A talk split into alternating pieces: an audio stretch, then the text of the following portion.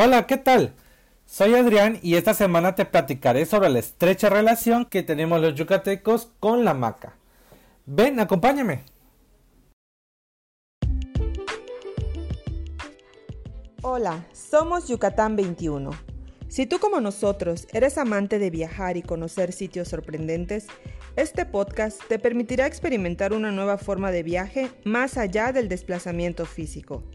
En este espacio, a través de charlas, sugerencias, tips y temas especializados, te acompañaremos para animarte a conocer Yucatán, o si es que ya lo conoces, a conocerlo nuevamente. Te invitamos a unirte con nosotros en este viaje para descubrir nuestra historia, cultura, naturaleza y la esencia de Yucatán 21. ¿Estás listo para acompañarnos? Bienvenido a Yucatán.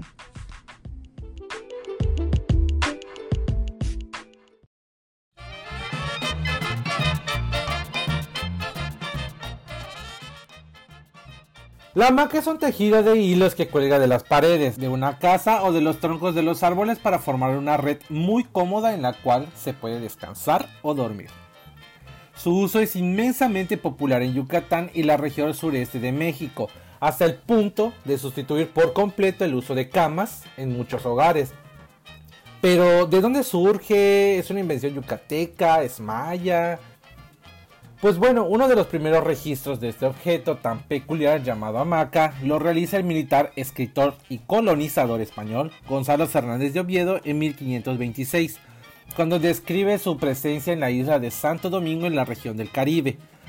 De hecho, la palabra hamaca proviene de esta parte del mundo. Eh, pero entonces, ¿cómo llegó a Yucatán? Leyendo diversos artículos especializados, no se evidencia claramente el camino que trajo a la hamaca a instaurarse en esta región de México. Lo que sí se distingue es que este objeto tan peculiar se apoyó de la conquista precisamente española para así poder entrar a Yucatán. De hecho, el primer registro de la hamaca en Yucatán, según diversos autores, lo realiza Juan Francisco Molina Solís en el siglo XVII.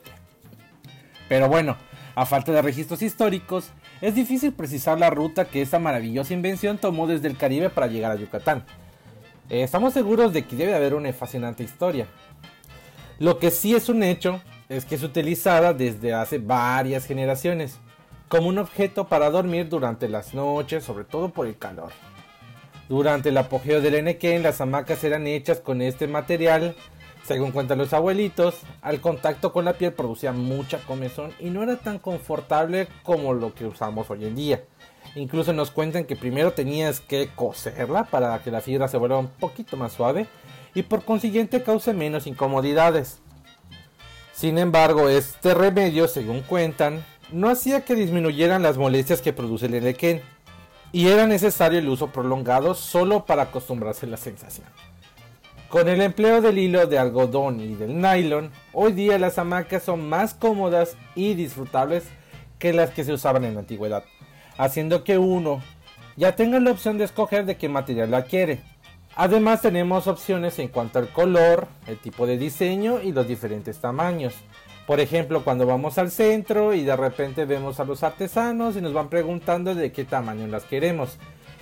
Eh, y como si se tratase de un colchón, nos lo ofrecen individual, matrimonial, hasta king size. Una hamaca es artesanía. Una hamaca es parte de nuestra vida diaria.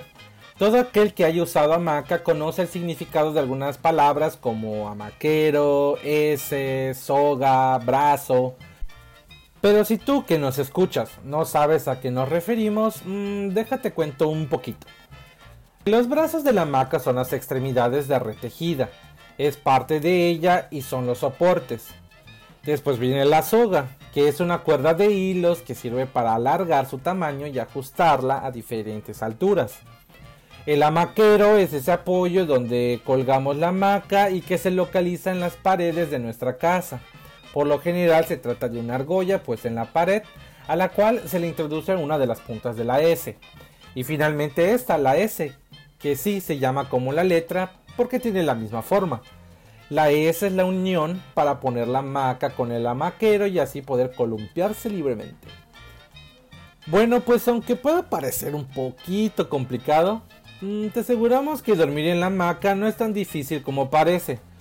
Solo es cuestión de agarrarle confianza y mecernos de un lado a otro para refrescarnos en el cuarto. Por costumbre los yucatecos usamos las hamacas durante toda nuestra vida.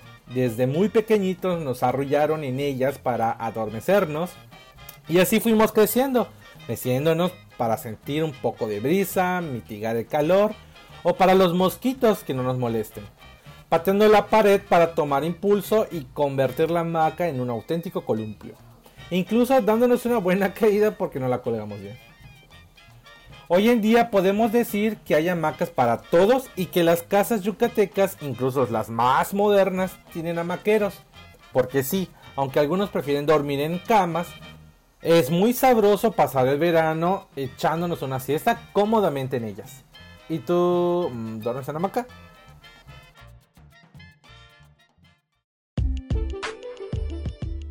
Gracias por escucharnos. Recuerda que puedes seguir viajando con nosotros a través de nuestro Instagram y Facebook. Encuéntranos como Yucatán 21.